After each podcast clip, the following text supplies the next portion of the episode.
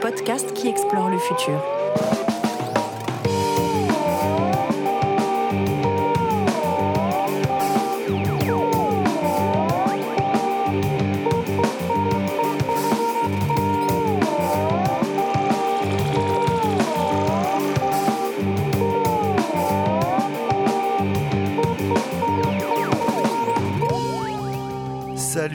Turfos et bienvenue dans l'émission 12 Bec Erika. Alors vous commencez à vous y faire et nous aussi, cette émission a plusieurs formats, parmi lesquels une conversation plus ou moins longue, tout dépend, avec un invité. Et aujourd'hui nous recevons l'auteur d'une enquête intitulée La guerre des métaux rares. Un livre comme on en reçoit souvent à la rédaction et qui a retenu cette fois-ci l'attention de notre journaliste spécialisé euh, environnement et apocalypse, Vincent Louquez. Alors au menu de cet ouvrage signé par le journaliste Guillaume Pitron, une interrogation qui commence à trotter dans la tête de celles et ceux qui s'intéressent à la désormais fameuse transition énergétique. Et si ce nouveau monde sans énergie fossile que l'on nous vend à grands coups de One Planet Summit était un mirage. Alors pour y répondre, euh, Guillaume Pitron a mené l'enquête pendant six ans de la Chine aux États-Unis, en passant par l'Afrique du Sud, le Japon ou la France. Et ce qui en ressort, c'est que d'une dépendance au pétrole et aux autres énergies fossiles, l'humanité est en train de passer tranquillement à une dépendance exponentielle aux métaux rares. Voitures électriques, informatique, énergie renouvelable, écrans LCD, scanners médicaux, satellites, armements, TGV, les métaux rares sont partout et sont ce que l'auteur appelle la face cachée de la transition énergétique et numérique. Pour dévoiler un peu plus de cette face cachée, nous avons le bonheur de recevoir Guillaume Pitron, journaliste donc, qui a notamment travaillé pour Géo ou Le Monde Diplomatique. Bonjour Guillaume. Bonjour Guillaume. et pour mener la discussion, je vais donc laisser la parole à, Vincent qui a dévoré votre livre comme une excavatrice dévore une mine de graphite. Salut Vincent. C'est à peu près ça. Bonjour Guillaume. et, je, te laisse, je te laisse la parole, je te laisse enchaîner. Vous êtes en bonne santé sinon? Oui, je suis en bonne santé, ça va. Euh, mentalement, c'est plus compliqué. Euh, je suis déjà catalogué comme l'expert le, apocalypse de la rédaction. Absolument. Ça va pas s'arranger avec la lecture de votre bouquin parce que je l'ai effectivement euh, dévoré, mais j'en suis pas sorti beaucoup plus optimiste. C'est vrai qu'on parle souvent transition énergétique chez Ouzbek Erika, on parle beaucoup écologie. On parle de la difficulté d'atteindre cette transition, mais on parle rarement euh, des limites de cette transition et de ce qu'elle qu'elle implique, euh, notamment à travers les métaux rares. Euh, en fait, pour résumer, vous comparez un peu les métaux rares au nouvel or noir. pour trois raisons principales. D'une part, c'est la pollution qu'ils engendrent qui est aussi forte, voire plus forte que celle de l'extraction pétrolière. C'est ce que vous dites dans le bouquin. ensuite, ces métaux rares peuvent créer une, nouvelle source de tension géopolitique et, et être finalement l'équivalent de ce qu'a ce qu généré au Moyen-Orient tout le, tout le pétrole euh, au XXe siècle. Et ensuite, d'un point de vue purement économique, c'est aussi un élément stratégique majeur pour euh, euh, désigner qui sera le, prochain leader du monde. Et évidemment, la Chine a un, rôle majeur à jouer là-dedans. Donc on va évoquer tout ça en essayant de ne pas trop sombrer dans la dépression absolue. Parce qu'il y a des solutions aussi. Il y a des solutions, heureusement. Pour commencer, on peut peut-être revenir sur ce que sont les métaux rares. On parle de métaux rares, on parle aussi parfois de terres rares. Euh, est-ce que vous pouvez, Guillaume Pitron, nous expliquer un petit peu ce qu'on entend par là? Merci Vincent. Euh, toute transition énergétique euh, se fonde sur des ressources qu'il faut exploiter pour que cette transition énergétique soit une réalité.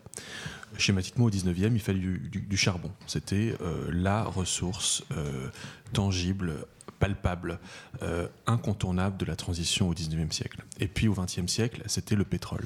Et en quittant ce monde d'énergie fossile, euh, tout un chacun s'imagine que nous nous dirigeons vers un monde plus dématérialisé, plus sobre, moins consommateur de ressources. Simplement, on en oublie que, eh bien, encore une fois, l'histoire se répète et qu'il faut de nouvelles matières premières pour remplacer la précédente. Et ces nouvelles matières premières que, que l'on appelle le pétrole du 21e siècle, c'est pas moi qui l'appelle comme ça, ce sont les scientifiques déjà mmh. qui l'appellent comme ça, eh bien, ce sont cette trentaine de métaux rares indispensables aux technologies vertes et aux technologies numériques. Les métaux rares, ce sont des métaux qui se trouvent dans la croûte terrestre, naturellement mélangée aux métaux abondants. Hmm. Métaux abondants, vous les connaissez tous, le fer, le zinc, l'aluminium, le cuivre. Euh, et mélangés avec eux naturellement, il y a dans des proportions infinitésimales par rapport à ces métaux abondants, cette petite trentaine de métaux rares au nom tout à fait sympathique. Ça sonne un peu comme des territoires inconnus. Euh, j'aime bien prométhium, samarium, hmm. europium, lutécium. Et parmi euh, ces métaux rares, il y a une classe de métaux rares qu'on appelle les terres rares. C'est en fait une sous-catégorie de ces métaux. Ce ne sont pas des terres, on parle bien de mm. minerais, et euh, ceux-là sont parmi les plus stratégiques. Donc quand on parle de terres rares et de métaux rares, euh, c'est un petit peu finalement la même chose. D'accord. Nous, on va parler des deux, on va parler de tous les métaux rares dont vous parlez dans, le bouquin, qui potentiellement sont tous des, ressources qui peuvent venir à manquer. Euh, vous dites notamment qu'il il y a 1200 fois moins de néodymes et jusqu'à 2650 fois moins de gallium que de fer dans la croûte terrestre. Donc c'est ce que vous disiez, il y en a beaucoup moins. C'est ce qui fait aussi qu'ils sont beaucoup plus chers euh, et beaucoup plus coûteux à extraire. Euh, alors, je cite aussi un autre passage de votre euh, bouquin. Vous écrivez On n'exploitait que 7 métaux entre l'Antiquité et la Renaissance, une vingtaine dans les années 70, et quasi tous les métaux aujourd'hui du tableau périodique de Mendeleïev, donc les 86 métaux euh, aujourd'hui sont exploités pour la technologie. C'est vraiment, euh, voilà, l'ensemble des métaux sont, exploités de façon exponentielle, ce qui peut, euh, aboutir à, des situations de pénurie ou à des situations de manque à l'avenir. Donc non seulement on exploite aujourd'hui la quasi-totalité des métaux de la table de Mendeleïev, et en plus de ça, on les exploite pas seulement euh, individuellement les uns les autres, on les exploite sous forme d'alliage, on les mélange. Et ça mmh. c'est un sujet prospectif passionnant, c'est quels sont les nouveaux matériaux, quelles vont être les propriétés de ces nouveaux matériaux, et que va-t-on pouvoir faire, quel progrès fabuleux va-t-on pouvoir faire compte tenu de ces nouvelles propriétés, de ces nouveaux alliages. Et donc effectivement, ces métaux rares euh, sont absolument nécessaires pour ces nouveaux matériaux. Euh, on va les consommer de plus en plus partout dans toutes les technologies. Mmh. Euh, et effectivement, euh, parmi toutes ces technologies, il y a notamment la robotique, l'intelligence artificielle, l'hôpital connecté, les TGV, les Alors, juste quand on parle de l'électronique, de, de, technologie, pour qu'on comprenne bien, par exemple, quel type de métaux rares peut être utilisé dans la fabrication d'un iPhone ou d'un autre téléphone portable ou d'un ordi dans les téléphones des dizaines de rares, et, et, parmi lesquels j'en cite simplement deux, euh, le néodyme, euh, le néodyme en fait rentre dans la composition des aimants permanents que vous trouvez dans le vibreur de votre téléphone portable. Quand votre téléphone portable vibre, c'est parce qu'il y a un aimant qui est fait notamment de néodyme. Un autre exemple tout simple, euh, l'indium. Si vos téléphones portables sont aujourd'hui tactiles, si vous pouvez écrire des SMS hmm. en tapotant sur l'écran, c'est parce qu'en fait il y a une poudre d'un métal rare qu'on appelle l'indium et cet oxyde d'indium en fait qui recouvre la surface de votre écran le rend tactile. Sans indium, ben, les téléphones portables c'était, vous savez, les anciens BlackBerry avec une petite souris qu'il fallait déplacer avec une molette. Ah mais on aimait bien ça, ça, ça, entraînait les, pouces, c'était bien. Alors je, je résiste pas à citer encore quelques noms de ces métaux euh, aux noms très poétiques et, de science-fiction. Vous écrivez aussi les études prédisent qu'à l'horizon 2030, la demande en germanium va doubler, celle de dysprosium et de tantal quadruplée, celle de palladium quintuplée, le marché du scandium pourrait être multiplié par 9 et celui du cobalt par 24. Et encore, on ne parle pas du vibranium du Wakanda euh, ou de l'adamantium euh, des griffes de Wolverine. Voilà, mais ça c'est secret, il ne faut pas qu'on en parle ici. Euh, donc non, c'est juste pour illustrer qu'effectivement ces, métaux sont listés de façon exponentielle. Les, trois ressources fossiles classiques que l'on connaît, gaz, charbon, pétrole, connaissent soit une stagnation, soit une croissance modérée, voire quelquefois une, décroissance sur, sur, sur un exercice annuel. Tous ces métaux-là, c'est exponentiel. Hmm la croissance euh, évolue de 5 à 10% par an. Et c'est encore davantage pour le cobalt, puisque le cobalt rentre dans la composition des voitures électriques. Et effectivement, ça va exploser. Ça va être la mmh. ruée. Alors, une des raisons qui explique cette explosion des, métaux rares, vous l'expliquez bien dans le bouquin, c'est l'utilisation des, super aimants et des aimants pour créer des moteurs électriques. C'est tout ce qui fonctionnait dans la première et seconde révolution industrielle par la force euh, mécanique, les, rouages, l'énergie de la vapeur, aujourd'hui c'est remplacé par les moteurs électriques qui eux fonctionnent grâce à des aimants. Et ces aimants nécessitent pour être de plus en plus efficaces des métaux rares qui permettent une meilleure conductivité, une meilleure, un meilleur magnétisme en gros, c'est ça. En fait, nous sommes tous magnétisés dans nos vies aujourd'hui. C'est-à-dire que ces aimants, euh, mais typiquement de, typiquement les aimants que vous avez sur votre frigidaire. Bon, bah, imaginez que vous avez des aimants, mais à la place desquels il n'y a pas de la ferrite, euh, qui est un dérivé du fer peu puissant, mais du néodyme qui est beaucoup plus puissant, et que ces aimants sont incroyablement puissants. Moi, j'en ai eu dans la main. Vous avez deux petits bouts d'aimants qui font la taille d'un ongle de mon, de mon auriculaire, et vous les mettez à 5 ou 10 cm ou 15 cm. En fait, ils, ils se, ils se, ils se, ils se, immédiatement.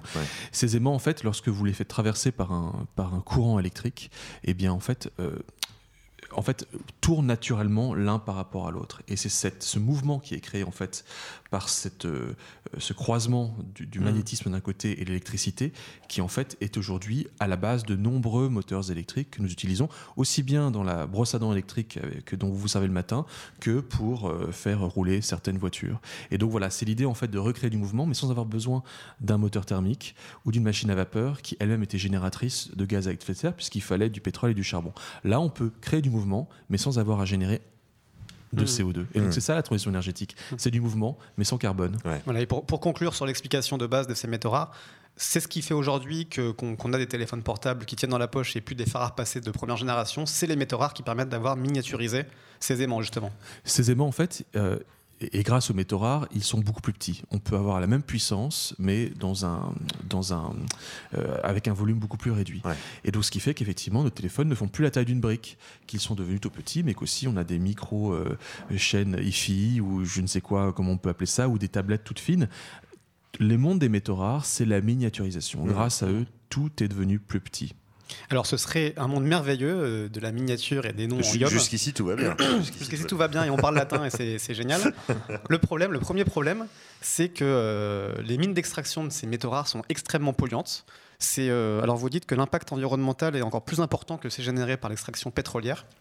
C'est le cas notamment en Chine. Vous êtes allé voir, vous, des, mines en Chine où, où, se concentre la majorité des, des mines d'extraction de métaux rares, euh, ça, ça, pollue énormément, ça cause des dégâts pour l'environnement, pour l'être humain. C'est assez euh, cataclysmique, on a l'impression.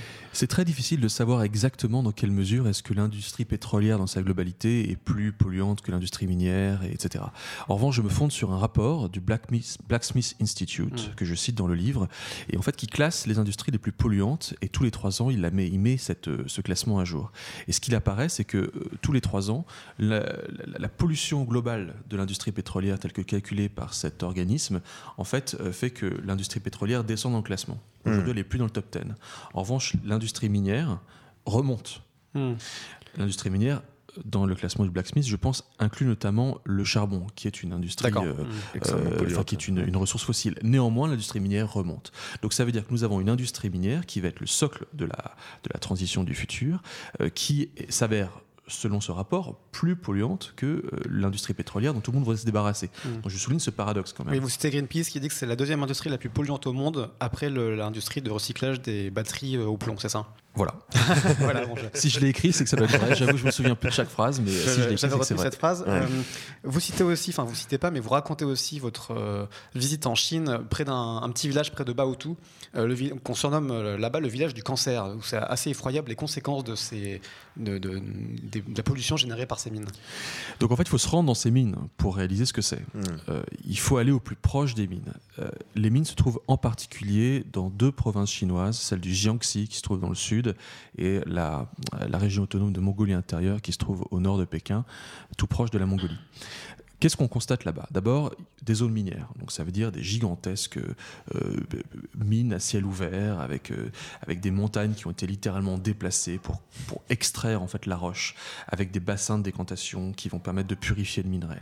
Euh, il y a également des, des infrastructures de raffinage mmh. dans lesquelles je n'ai pas pu rentrer, dans lesquelles en fait on sépare et on purifie en fait le minerai. Donc on sépare les minerais de la roche et on sépare ensuite les minerais entre eux, puisque comme je vous ai expliqué, dans la roche il y a plusieurs minerais. On va en fait séparer les grands métaux des petits métaux. Toute cette industrie euh, de raffinage nécessite beaucoup de produits chimiques, de solvants. Il va falloir également euh, les nettoyer avec de l'eau, ces minerais. Donc euh, l'eau chargée en métaux lourds va être rejetée. on constate qu'il y a des lacs de rejet toxiques absolument gigantesques. Ce sont des paysages lunaires qui débordent par intermittence dans le fleuve jaune, qui est juste à côté. Ça, en fait, c'est qu'il y a, pardon, excusez-moi, il y, a, beaucoup de, de, fuites. En fait, c'est inéluctable qu'il y, ait des fuites qui viennent polluer les nappes phréatiques, qui viennent polluer les, les terres, les océans. C'est un peu ce qui ressort, c'est qu'on a l'impression que quoi qu'on fasse, de toute façon, il y aura des fuites, et c'est d'ailleurs ce que dit aussi Greenpeace pour encore les citer à travers votre bouquin. L'extraction minière durable n'existe pas, c'est un, un leurre. Par, par, euh, par, essence, l'extraction minière pollue euh, de façon dramatique. De toute façon, la mine propre, euh, ça n'existe pas. Et donc, euh, tous les produits verts qui, du coup, sont, qui sont constitués de ces métaux propres ne peuvent pas l'être par essence. Ne peuvent pas être propres, ne peuvent pas être verts, ne peuvent pas être zéro émission. C'est tout simplement un mensonge. La mine propre n'existant pas à la base. en revanche, ce n'est pas nécessairement inéluctable. On peut faire mieux. Mmh. je veux dire, si on décidait en Chine d'appliquer strictement les réglementations et de mettre aux trousses de tous les industriels qui font n'importe quoi dans ce secteur-là euh, une armée de, policiers pour tout contrôler, on aurait des minerais qui seraient absolument pas propres, mais en tout cas qui seraient toujours moins sales que ce qu'il est. Donc c'est terrifiant ce que j'ai vu. Les villages du cancer, c'est terrifiant. Les causes, enfin les, euh, conséquences écologiques et sanitaires de l'extraction et du raffinage des métaux rares sont désastreuses, mais euh, on peut sérieusement se retrousser les manches, décider de réellement inverser on peut décider de réellement inverser euh, la tendance et de produire des minerais moins sales. Donc il y a aussi des possibilités, des solutions concrètes qui existent. Hmm. Le problème, c'est que la Chine, pour l'instant, n'a pas intérêt forcément à aller vers ces solutions. On évoquera le cas de la Chine un peu plus tard. Pour l'instant, pour rester sur, la, pollution, au-delà de, des situations locales dans les mines, il y a, ce que vous soulignez aussi en termes d'impact climatique. Parce que contrairement à ce qu'on croit, l'extraction minière, quand elle va dans la, construction d'énergie renouvelable, dégage énormément d'effets de serre, de, gaz à effet de serre. Euh, l'industrie minière, c'est euh, de l'énergie. Il faut de l'énergie pour extraire euh, un, métal d'une roche. Cette énergie, elle provient d'où? En Chine, le mix énergétique, c'est 60% de charbon aujourd'hui. Hmm. Donc ça veut dire que à 60%, euh, en moyenne, l'industrie minière qui va extraire les métaux rares nécessaires à un monde décarboné repose elle-même à 60% sur des mines de charbon. Ça, c'est pas inéluctable du coup. C'est que c'est la, structure actuel qui fait qu'on utilise du charbon pour extraire sa mine, mais si dans un cercle vertueux, on utilisait des énergies renouvelables pour euh, produire ces. Peut-être en phase de transition. Euh, voilà, c'est-à-dire qu'effectivement, euh, la, Chine dit aujourd'hui je vais baisser la part du charbon dans mon mix énergétique, mais pour ça... je vais faire remonter la part des énergies renouvelables, qui elles-mêmes ne sont possible et consommable que si euh, nous avons des mines. Enfin, c'est un espèce de cercle. et, euh, et, effectivement, on peut imaginer que demain, euh, l'extraction de ces métaux soit meilleure, ne serait-ce que parce que l'énergie nécessaire pour les extraire elle-même est moins sale qu'elle ne l'est aujourd'hui. Simplement, la Chine, encore une fois, aujourd'hui, c'est 60% du mix énergétique composé de charbon. Mmh. Et il y a ce chiffre, euh, encore, je ressors beaucoup de chiffres, hein, mais il y en a beaucoup qui sont marquants dans votre bouquin. Euh, vous dites que les voitures électriques, dans leur, sur l'ensemble de leur cycle aujourd'hui, qu'on associe euh, cycle de, enfin, durée de, de, vie et cycle de production, elles produisent jusqu'à trois quarts des émissions de CO2 d'une voiture à essence. C'est-à-dire que finalement, le gain est assez faible par rapport à une voiture à essence En fait, euh, une voiture électrique d'abord est bourrée de métaux rares. Donc pour commencer, il faut bien regarder euh, ce qu'il en coûte de fabriquer une voiture électrique avant même qu'elle ait roulé son premier kilomètre. Mmh. Une voiture zéro émission n'est pas zéro émission puisqu'avant même sa construction, il va falloir des quantités de matière et de ressources rares telles que de toute façon déjà il y a un coût en termes d'émissions carbone. Ensuite, une voiture, vous allez la brancher au réseau électrique pour la recharger en électricité. Et donc en fait, elle va être aussi polluante que l'électricité qu'elle consomme. En France, une voiture électrique va rouler à quoi? Elle va rouler au nucléaire. Donc c'est une voiture nucléaire. Mmh. En, euh, en Chine, elle va rouler au charbon à 60%, puisque le mix énergétique, on vient d'en parler. Donc c'est une voiture à charbon. Euh, dans d'autres pays où le, pétrole est important, le mix énergétique, ou dans certaines régions, ça va être une voiture qui va rouler à l'électricité pour être au pétrole. Mmh. Donc c'est une voiture à essence. Donc c'est ça qu'il faut comprendre. Dans les cas de mix énergétique les plus, euh, les, plus, les plus problématiques et les plus carbonés, effectivement, des études montrent qu'en réalité, on aboutit sur l'ensemble de son cycle de vie à une voiture qui peut générer jusqu'au chiffre que vous avez dit. Ça dépend des régions, c'est affreusement compliqué. Euh, tout ça est affreusement compliqué. Ce qui est intéressant simplement, c'est qu'on était jusque-là dans un débat dans lequel on, disait, euh, grosso modo, c'est simple, c'est soit on reste dans le thermique et c'est dégueulasse, soit on va vers l'électrique et c'est merveilleusement propre. Et là, on commence à se dire, en fait, c'est un tout petit peu plus compliqué que ça. Et alors maintenant, c'est intéressant. Il y a des débats euh, qui agitent bah, tout le monde, et notamment où je suis personnellement pris à partie sur tout un tas de, de web, réseaux sociaux et autres et autres blogs, dans lequel on dit non, mais en fait, on va voir quelle est la moins sale des deux technologies. Donc déjà, le débat commence à évoluer. On mmh. commence à réaliser que le, monde plus vert qu'on nous promettait est pas aussi vert et qu'il va falloir avoir un discours un peu plus nuancé sur la question. Mmh. C'est intéressant parce que ça remet en question beaucoup d'idées reçues, notamment celle de toute l'école de Jeremy Rifkin, ce qu'on appelle la troisième révolution industrielle. Pour rappel, c'est l'idée qu'avec euh, le croisement des, révolutions énergétiques et numériques, on arrive vers ce qu'il appelle une, société du coût marginal zéro, où on serait dans l'abondance grâce à, de l'énergie gratuite, produite localement, réseau intelligent, avec euh, voilà, tout ce, mélange des technologies. Smart grids. Voilà, mm. tous ces anglicismes euh, incroyables. voilà, et ça, c'est remis en question par le fait que finalement, ces, bah, ces énergies ont un coût et sont épuisables. pour finir sur le côté déprimant, en plus d'être polluantes et de produire des gaz à effet de serre, ces énergies sont loin d'être euh, renouvelables au sens propre, puisque les métaux rares s'épuisent. Vous parlez de une quinzaine de métaux de base ou rares qui seraient épuisés d'ici 50 ans. Et il y a une annexe à la fin de votre livre qui répertorie ces métaux. Voilà, on a le, zinc qui, entre 7 et 18 ans, pourrait être épuisé, le tungstène entre 14 et 36 ans, le, euh, bore, euh, ça monte à 40 ans, euh, et l'antimoine, lui, c'est 4 à 12 ans, donc on est bientôt à, court de ce, métal-là. Donc voilà, en fait, c'est même pas une ressource renouvelable en soi, on, arrive au, presque à la fin de, des réserves déjà. C'est le paradoxe de cette transition énergétique. elle se fonde cette transition dite verte se fonde sur l'exploitation de métaux, une exploitation qui n'est pas verte, qui n'est pas propre.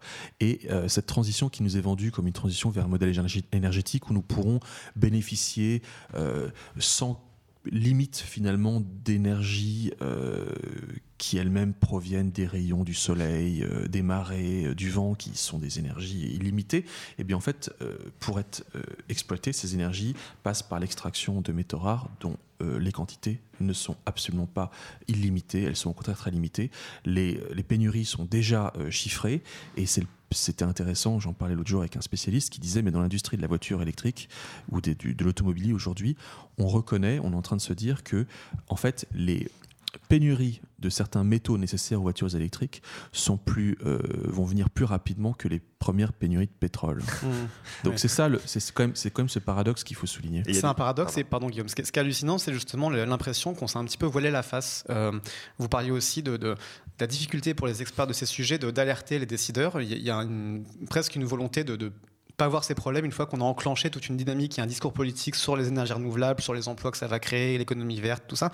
Finalement, c'est presque une fuite en avant pour eux. Ils veulent pas reconnaître qu'il y, a des problèmes à ce niveau-là. Nous rentrons dans un nouveau monde qui est un nouveau monde avec de nouveaux modèles énergétiques et économiques. Euh, maintenant, on commence à voir que cette transition énergétique, euh, c'est une opportunité économique fabuleuse. Elle va créer des emplois verts. Euh, elle répond à une demande forte de la part des élus euh, et par exemple les, des élus, des, électeurs, pardon. citoyens. par exemple les électeurs parisiens d'avoir un air plus propre, une meilleure qualité de vie. Et à ce moment-là, en fait, se cristallise un consensus qui dans lequel on trouve en fait une espèce de sainte trinité. Vous avez dans le consensus euh, d'abord euh, les industriels qui disent on va créer des emplois verts grâce à cela et, les, euh, et, et, le nombre d'emplois qu'on pourrait créer se compte en millions à l'échelle mondiale et la France pourrait sacrément en profiter. De l'autre, vous avez des élus, des élus des, en français notamment, qui disent ça c'est un discours qui porte auprès de l'électorat, je vais me faire élire grâce à ça. Et puis vous avez le troisième, le haron de la sainte trinité, c'est les ONG environnementales qui disent mais en plus il faut aller dans cette direction parce que c'est propre. Lorsque vous avez ce consensus, c'est l'effet rouleau compresseur. Vous ne pouvez plus en discuter. Tout le monde est d'accord, hmm. ça va créer plus d'emplois, ça va permettre euh, de refaire euh, réélire les structures existantes, et en plus de ça, les ONG y trouvent leur compte. Ce consensus-là, il existe jusqu'au moment où on commence à regarder sous le tapis. Et on en est là. Et le tapis, c'est la Chine, justement, euh, qui, concentre aujourd'hui toutes, les, toutes les ressources. on peut aborder ça d'un point de vue plus géopolitique, justement, parce que la Chine alors, concentre beaucoup dans son sol de, ressources en, en, métaux rares, mais elle a aussi pratiquer une politique très volontariste pour faire en sorte de concentrer la production de ces ressources, puisque vous expliquez qu'il y avait beaucoup de mines aussi, euh, notamment en France, en, Europe, aux États-Unis. Et la Chine a, bien vu dans ses ressources un nouveau levier géopolitique pour, pour euh, avoir un, monopole sur la production de, ressources indispensables. Et elle a pratiqué tout un tas de, de, méthodes de dumping euh, environnemental, dumping social aussi, pour devenir beaucoup plus concurrentiellement, euh, comment, dire, euh, euh, avoir l'avantage sur ses concurrents et, Prendre le lead, et voilà, faire en sorte que les autres producteurs s'effacent. Elle a vraiment aujourd'hui un monopole sur beaucoup de, ces terres rares. En fait, les terres rares et les métaux rares ne sont pas rares. c'est rare et pas rare à la fois. C'est rare parce qu'on les a comparés aux métaux abondants et qu'on a vu que les quantités étaient bien moindres. En revanche, si on voulait ouvrir 100 mines de métaux rares dès demain sur quatre continents, on, pourrait se retrousser les manches et s'y employer et on trouverait des gisements suffisamment abondants pour pouvoir ouvrir des mines. Simplement, dans les années 80, on s'est organisé la production. Il y a eu un double mouvement dans les années 80 Premier mouvement, on constate que ces métaux sont absolument merveilleux, avec des applications merveilleuses qu'on a évoquées tout à l'heure. Deuxième chose, on réalise aussi que c'est vachement polluant et que nos réglementations, euh, notamment dans les pays occidentaux, sont tellement strictes, mmh. commencent à se durcir à telle enseigne que, en fait, on ne peut plus continuer à extraire ces métaux chez soi. Et pour résoudre cette quadrature du cercle, il y a une réponse simple la Chine. La Chine sort du maoïsme, le désastre que l'on sait. Euh, Deng Xiaoping dit je vais euh, tout miser, enfin miser beaucoup sur l'industrie. Et à ce moment-là, la Chine, qui a d'énormes réserves de ces métaux rares, et notamment de terres rares, euh, propose à l'Occident un deal. Je vais produire ces métaux rares chez moi. Ça va être très sale, mais j'en assume le coût. Je vais euh, faire baisser les prix de production en dessous de leur prix de, de revient. Donc je vais perdre de l'argent, mais peu importe. Moi, ça va me permettre de quand même de constituer un tissu industriel qui est nécessaire pour mon développement. Et puis, euh, comme ça, vous pourrez ensuite nous racheter ces minerais une fois qu'ils auront été purifiés, raffinés et qui seront propres. Parce que ça prend du temps d'extraire, de, d'ouvrir des mines, de purifier, de raffiner, etc. ça prend du temps et puis ça s'est fait au, prix d'un énorme euh, scandale écologique mmh. que j'ai pu donc constater euh, en Chine. Mmh.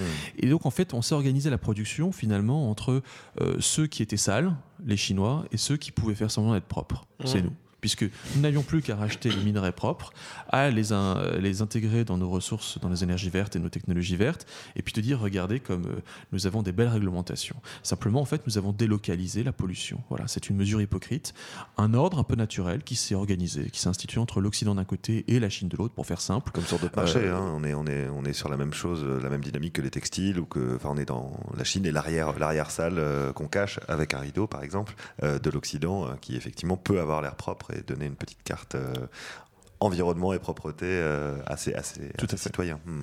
Alors derrière ça, il y a tout un, cercle vicieux pour nous, vertueux pour la Chine, que, vous expliquez bien aussi, où partant de, de, la matière première, la Chine va remonter vers l'aval de la production au fur et à mesure, en s'appropriant comme ça le savoir-faire. Il va y avoir un, vrai transfert de technologie, d'abord euh, euh, fait avec, avec l'aide euh, très très conscient des, industriels français ou, occidentaux, qui, qui, va dire bah voilà, nous on va délocaliser tout ce qui est low-tech, tout ce qui est facile à faire pour baisser les coûts, en gardant la partie high-tech chez nous.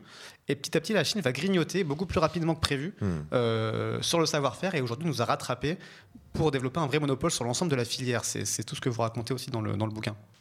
En fait, nous avons euh, donné le monopole, des, en tout cas le quasi-monopole ou une part prépondérante de la production de certains métaux rares à la Chine. Et quand on regarde aujourd'hui les chiffres, on voit que la Chine euh, est producteur de entre 60 et 95% d'une grande partie de ces métaux rares. Je vous rappelle que l'OPEP, l'organisation des pays exportateurs de pétrole, ce sont 14 pays qui ont 40 de la production mondiale de pétrole. Mmh. et déjà, ça nous fait des misères depuis les années 70. Mmh. Imaginez ce que c'est qu'un seul pays, la Chine, qui détient jusqu'à 95% des réserves de certaines terres rares. Justement, elle joue sur les cours, elle, ferme les robinets par, par moment. Qu'est-ce que fait un pays lorsqu'il détient un tel ascendant sur une ressource stratégique? Il en fait ce que tout le monde fait. C'est-à-dire qu'en fait, il s'en sert comme des leviers de son développement économique, euh, industriel euh, et euh, de, des leviers de puissance géopolitique. À partir des années 2000, la Chine a commencé à dire au reste du monde, écoutez, moi je vais vous transférer, exporter moins de ces métaux rares. Je vais réduire euh, mes exportations. Euh, éventuellement même dans une situation qui s'est produite en 2010, je vais euh, agencer un embargo sur les terres rares à destination du Japon et des États-Unis. En tout cas, comprenez bien que vous n'aurez plus accès à la ressource comme d'habitude. Vous allez devoir venir en Chine avec vos industries si vous voulez avoir un accès limité à la ressource. Et donc les industriels, bon gré mal gré, certains de force, mais d'autres y voyant leur intérêt, on dit très bien, on délocalise tout, on va venir avec nos industries, nos employés, on va venir également avec nos laboratoires de recherche et développement. Et puis les Chinois, quand un industriel euh, occidental vient euh, s'installer sur son territoire, font une co-entreprise, une joint venture avec une entreprise chinoise, détenue à 51% par les Chinois. Mmh. Donc les brevets on les récupère, on peut mettre un tampon chinois dessus, on les co-innove, on les réinnove, et à la fin, ces technologies sont chinoises. Hmm. Et donc les Chinois ne sont plus du tout l'empire du textile, des jeans, des jouets, ça c'est hmm. terminé. C'est encore l'image un peu d'épinal qu'on a de la Chine comme étant un pays arriéré sur le plan du développement et de l'innovation. En fait, c'est complètement faux.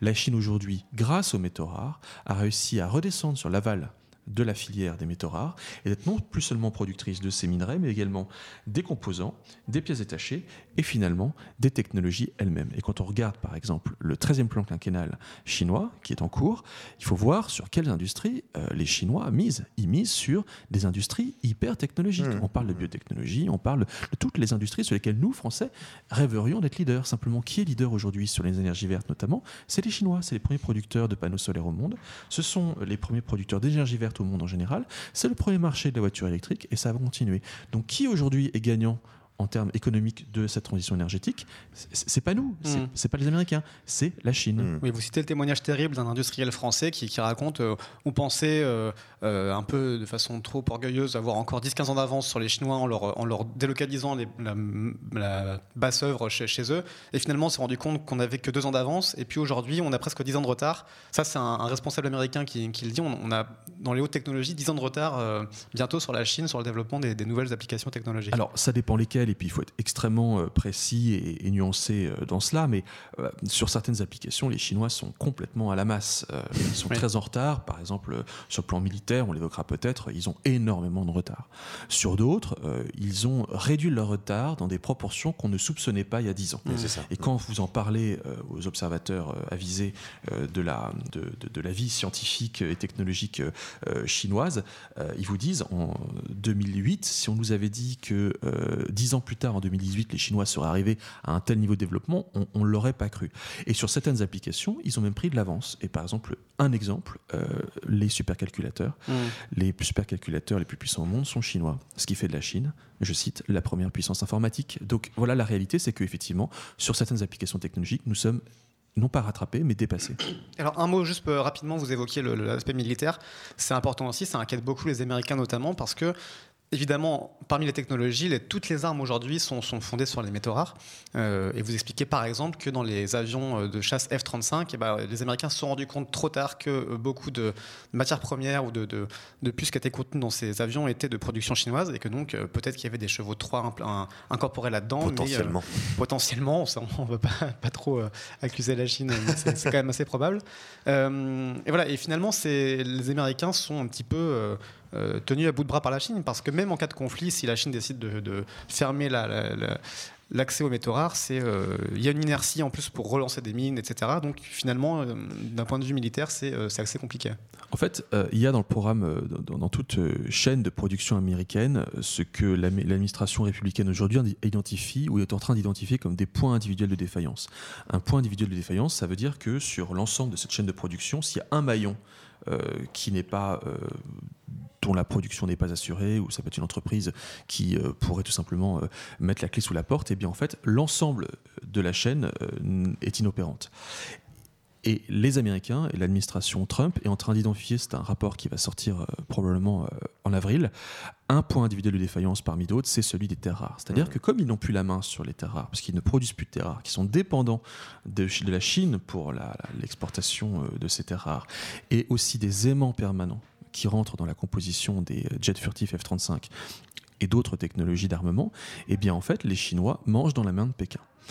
Est-ce que Pékin les, peut... Américains. Comment Les Américains mangent dans la main de Pékin. Voilà, tout à fait. Hmm.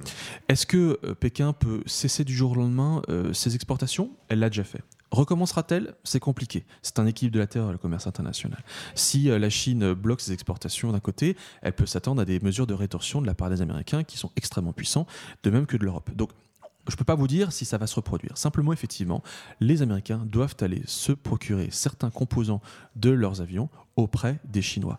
Et d'une façon générale, en fait, le Pentagone réalise, et ce sont des rapports qui le, prouvent, qu'il est dépendant de certains euh, fournisseurs notamment chinois, pour la fourniture de circuits imprimés et autres composants électroniques qui rentrent dans ces applications-là. Et la question se pose chez les Américains de se dire, mais quelle garantie a-t-on que finalement les composants avec certains métaux qui pourraient être rares à l'intérieur ne sont pas truffés de chevaux de Troie qui pourraient éventuellement espionner les technologies américaines dans lesquelles ils s'insèrent, voire éventuellement de tout simplement éteindre, mmh. faire cesser le, fonctionnement de ces mmh. technologies en plein combat et, ça, ce sont des questions qui se, qui se posent réellement, euh, notamment au Congrès. Mmh. Oui, c'est qu'un élément parmi d'autres qui, qui, montre bien l'importance géopolitique, compris les métaux rares dans, la, dans le monde aujourd'hui. Il y en a plein d'autres qu'on pourrait évoquer, mais on, laissera les gens acheter. On va laisser les gens lire le, livre. notamment le China Gate, juste pour, pour, pour évoquer la chose. C'est assez passionnant de se rendre compte. C'est un petit peu en, le miroir de ce qui se passe avec Trump et la Russie aujourd'hui. Il y a des, des, toute une affaire qui, qui impliquait le un financement chinois de la politique de l'élection américaine de 96 avec Clinton, qui aurait permis le transfert de technologie militaire vers, la Chine. Tout ça est bien expliqué dans, votre bouquin. Pour plus parler euh, du futur de ces applications, justement, aujourd'hui. Puisque ça nous intéresse. Vous, parlez euh, beaucoup de la France comme géant minier dormant. Euh, parce que la France a des tonnes de réserves de métaux rares dans son sol, en, France métropolitaine notamment. Et voilà, la France pourrait être demain un, pays, un pays majeur dans, dans l'économie minière. La France a déjà été un grand producteur de tout un tas de ressources minières. Euh, le charbon, vous le connaissez, c'est pas c'est pas un métal, mais voilà. Et puis aussi le tungstène, par exemple, et d'autres choses. Et puis effectivement, le livre contient notamment une carte que je vous vois feuilleter. Je vous vois la chercher. je regardais la carte qui est assez passionnante parce qu'elle est recouverte de couleurs. On voit que la France est pleine de, de fluorine, de molybène, de d'étain, tantal, niobum, euh, barytine. J'adore dire tous ces noms. Tout ça donne envie et je, vois que tu adores les prononcer. En tout cas, la, France est pleine de couleurs et donc elle est pleine de réserves. Et il y a effectivement euh, des, tas de, de, gisements qui pourraient être exploités, euh, et notamment d'ailleurs le tungstène. La France pourrait être un pays très prometteur en termes d'exploitation de tungstène. En fait, cette question de la mine, elle se repose progressivement en France. Euh, jusque-là, on l'avait complètement mise, mise à côté. On estimait, que, à raison d'ailleurs, que les mines avaient trop sali l'environnement en France. Euh, je hmm. pense que les Français sont vaccinés contre l'exploitation minière. Mais vous dites qu'il y a 3500 mines, euh, anciennes mines, qui sont encore aujourd'hui polluées, qui, posent problème en France. Quoi. Voilà. Donc c'est dire, le, et à raison, le rejet de l'opinion française sur ces questions-là, et on, on ne peut que les comprendre. Simplement, nous sommes dans un nouveau monde avec de nouveaux paradigmes. Le nouveau monde qui arrive n'est pas un monde euh, hérissé de Derrick, euh, c'est un monde euh, balafré de, mines. Mmh. Et qu'on le veuille ou non, et à, moins que nous décidions tous unanimement de jeter nos téléphones portables et de nous éclairer à la bougie quand nous rentrons chez nous, il va falloir aller chercher ces métaux quelque part. Alors deux sous l'une, soit on laisse la Chine continuer à prendre le leadership sur ces métaux rares, soit on se retrousse les manches. Alors comment est-ce qu'on se retrousse les manches pour euh, garantir un petit peu d'indépendance minérale, un peu de souveraineté minérale? On signe des contrats d'approvisionnement avec des pays miniers autres que la Chine? Ok, diversification, c'est possible. La Chine, l'Australie, les terres rares. Euh, une production vient de se relancer euh, en Australie. On pourrait aller chercher un peu de lithium chez les Sud-Américains. On pourrait aller chercher du cobalt, sécuriser les approvisionnements de cobalt au Congo et, du nickel en, Russie. Sachant que la Chine déjà aussi mène une politique pour s'accaparer les terres à l'étranger. Sachant qu'on n'est pas les seuls. notamment en Afrique. Sachant que les besoins de la Chine sont tels, euh, pour ses propres consommations et pour ses besoins industriels, de, pour ensuite pouvoir revendre des produits euh, manufacturés au reste du monde, que la Chine, elle aussi, convoite ces mêmes gisements. Et puis on se dit, bah, évidemment, l'Europe est riche, et pas seulement la France, de ces minerais, et peut-être que pour des raisons d'indépendance euh, énergie minérale, eh bien, on pourrait effectivement relancer cette production-là. Et donc moi, je pense que si on fait un peu de prospective, le futur, c'est la mine. Qu'on le veuille ou non, c'est pas très sexy, c'est pas très glamour de dire qu'on va tous rebroyer du caillou, mais c'est nécessaire. Et je crois que même si l'opinion n'est pas prête aujourd'hui pour ce genre de choses-là, parce que c'est absolument intolérable de le dire, que de toute façon, à un moment ou à un autre, à force de crise, de situations de pénurie qui vont nous arriver en plein dans la figure, il va bien falloir que l'opinion se fasse cette idée que elle a une euh, responsabilité euh, à, assumer euh, dans cette exploitation-là, tout simplement pour ces générations futures. Donc votre enquête a été clairement financée par le, le lobby minier international. C'est une certitude. non mais quand vous dites le futur c'est la mine, je, suppose que c'est des accusations. Je me fais, je me fais le, porte-parole d'accusations dont vous, devez euh, avoir, avoir à faire face à, ce type d'accusation.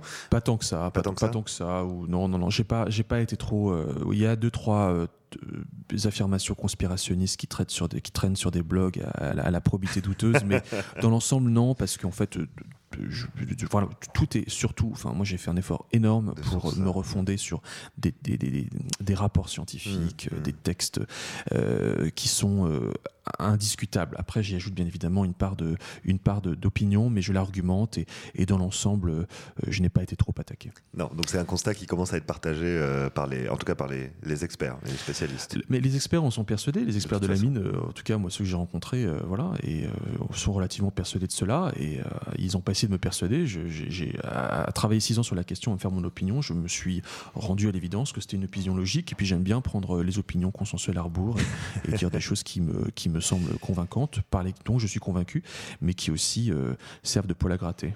Les, experts sont convaincus, mais pas les ONG. Vous soulignez aussi l'hypocrisie des ONG écolos, qui d'un côté euh, appellent à accélérer la transition écologique. la Negawatt dit qu'on peut atteindre 100% d'énergie renouvelable en France en 2050, euh, et toutes les ONG écolos vont dans ce sens-là. Et en même temps, elles sont les premières à dire non, on va jamais ouvrir de mines, c'est intolérable, tout en sachant très bien que finalement, il pour produire une énergie verte, il faut des mines et qu'elles vont être ouvertes en Chine.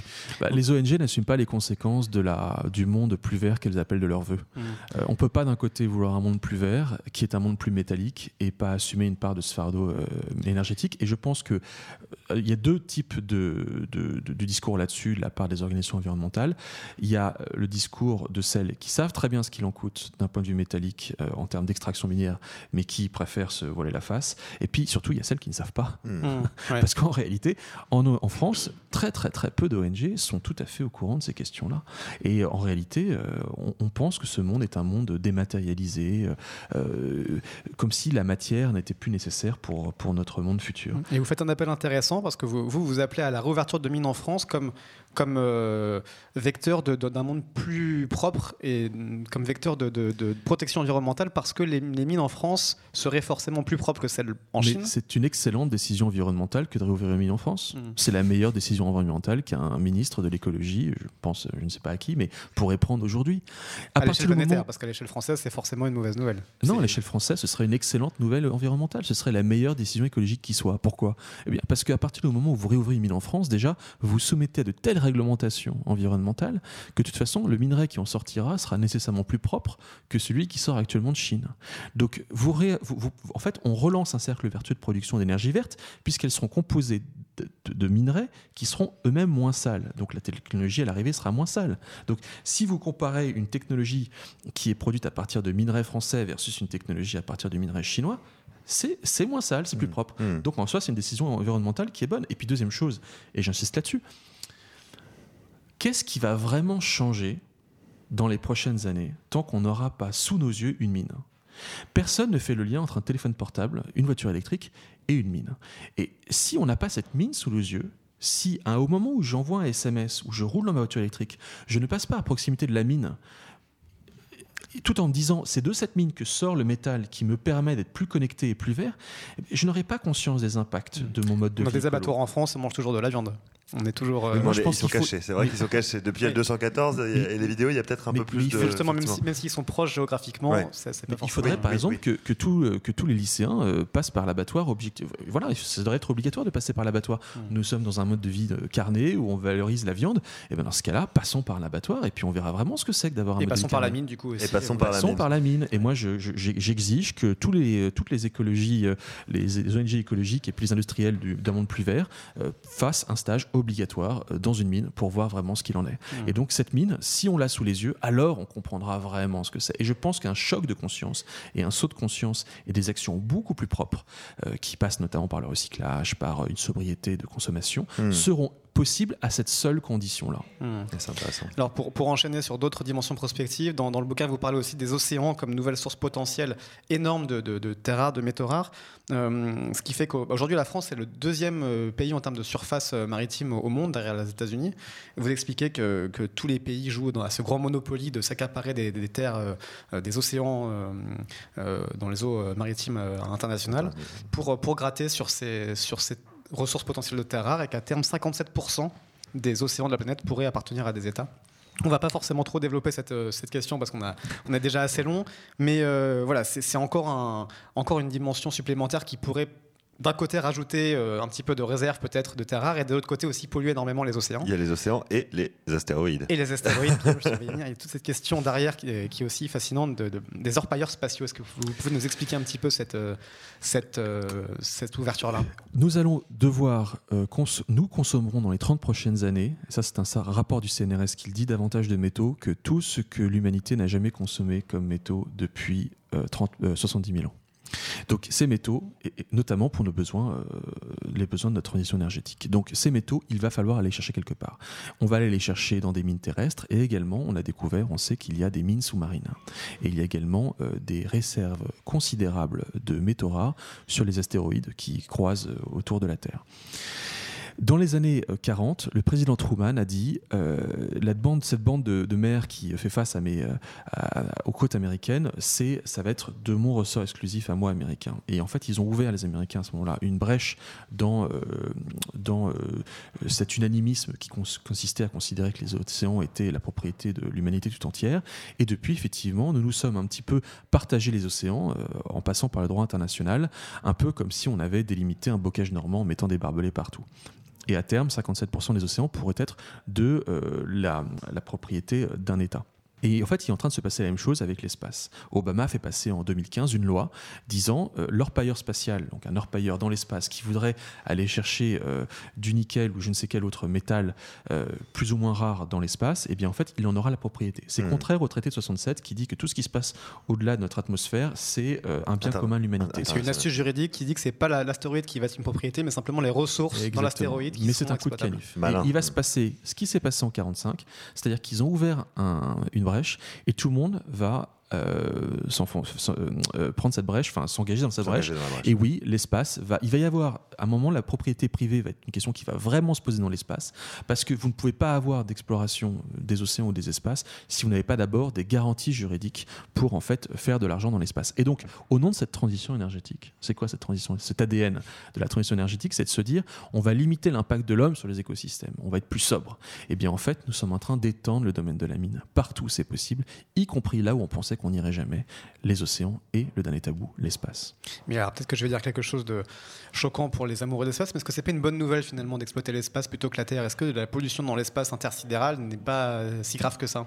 Mais moi je trouve que c'est une excellente nouvelle. Je souligne ce paradoxe parce qu'il faut bien souligner qu'il y a un décalage entre les mots et la réalité. Hmm. Mais moi je suis un persuadé qu'il faut aller explorer l'espace et hmm. je, souhaite, euh, je souhaite pouvoir un jour voir des, des hommes sur Mars et des minerais qui seront en fait utilisés euh, depuis les astéroïdes pour ensuite continuer le voyage vers Mars en vue de construire une colonie. Donc euh, non, non, il ne faut pas s'arrêter d'explorer, on ne va pas s'arrêter d'explorer euh, au XXIe siècle. C'est d'ailleurs souvent le point de départ de pas mal d'œuvres de science-fiction. Hein. L'exploration spatiale et l'installation des colonies spatiales humaines commencent par euh, le besoin de minerais et le besoin de ressources. On va conclure sur cette note qui peut être positive à peu près, non? Assez positive. Peut-être un dernier mot pour conclure. Vous, vous, concluez sur une note écolo finalement en, disant dans votre conclusion que la meilleure énergie, c'est celle qu'on ne consomme pas. Et finalement, c'est aussi ça, peut-être la sobriété qui peut aussi nous, nous ramener vers plus de, de raisons. Et, moi, je suis pas du tout pessimiste, euh, même si je, je, je, suis conscient que ce que j'écris peut être, euh, peut être violent à, lire et à entendre. Euh, néanmoins, il y a plein de solutions qui existent pour en fait corriger les, les, effets pervers de cette transition énergétique. Il ne s'agit pas de, de, de, ne pas s'engager encore davantage dans ce renouveau technologique. Il ne s'agit pas de revenir au pétrole, mais il faut qu'on corrige certains effets. Et je pense que évidemment, la question d'une plus grande sobriété dans nos modes de consommation de ressources est, est évidente. Il faut rationaliser la matière, il faut euh, utiliser moins de métaux, mieux les recycler, mieux les substituer, lutter contre l'obsolescence programmée des produits, éco-concevoir les, technologies. Et oui, effectivement, à, ces conditions, on peut en fait, à mon avis, parvenir à un monde réellement plus vert. Et une dernière touche, désolé Guillaume, je rallonge un peu, mais une dernière touche pour ne euh, pas être non plus trop pessimiste, parce qu'on me le reproche souvent.